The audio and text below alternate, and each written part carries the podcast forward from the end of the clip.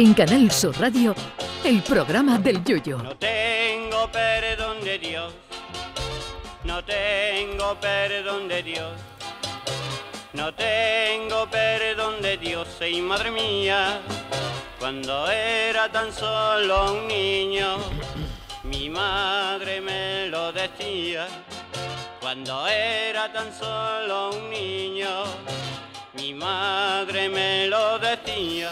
Este próximo sábado se celebra el Día Mundial de una de las profesiones que el ser humano más ha celebrado que se inventasen. Sí, porque el 16 de octubre es el Día Mundial del Anestesiólogo, o sea, el señor que nos duerme, ya sea entero o a trocitos, antes de que nos hagan alguna monería en el cuerpo humano. La anestesia nació de la forma más curiosa posible. En 1844, un estudiante de medicina llamado Gardner Colton dio una conferencia para demostrar los efectos del óxido nitroso, más conocido como gas de la risa. En efecto, el estudiante le suministró el gas de la risa a los asistentes y estos empezaron a reírse más que dos viejas en un sex shop y además a moverse con dificultad.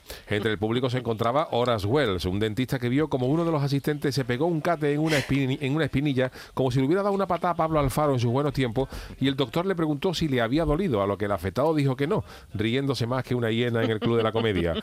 El dentista ató cabos y a la mañana siguiente convenció a un colega para que le suministrara óxido nitroso mientras le sacaba una muela, y tal como sospechaba Wells, pues no sintió ningún dolor. Había nacido la anestesia, y antes de ese hito, la gente se anestesiaba como podía. Algunos cogían una papa tan gorda con una botella que les daba igual que le sacaran una muela o la cabeza entera. Pero a pesar del avance de la ciencia, hay sitios donde esta no llega y la anestesia se suprime por otro tipo de sustancias más a la mano, en lugar de la anestesia. Eh, en Jamaica, eh, por ejemplo, en operaciones menores, y esto lo vi yo en un documental, cuando se trata de operaciones de poca relevancia, los jamaicanos en lugar de la anestesia se fuman una trócola del tamaño de una cartulina doble, de esas que se tienen que apoyar en una horquilla como las trompetas de los romanos de Ben Hur, mientras escuchan con unos auriculares algo de Bob Marley o cualquiera de los otros reyes del reggae.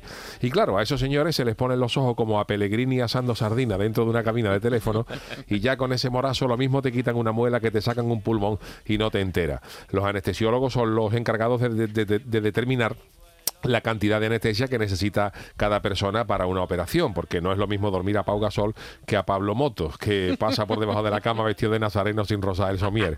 Y algunos, como por ejemplo Mágico González, tienen un sueño tan profundo que los puedes operar sin anestesia a la hora de la siesta y después de la operación incluso hay que echarle un cubo de agua para despertarlo. En otros sitios se puede usar como anestesia el calcetín sudado de un pastor ah, gallego después de la jornada laboral, que eso aguanta una operación gorda sí o sí.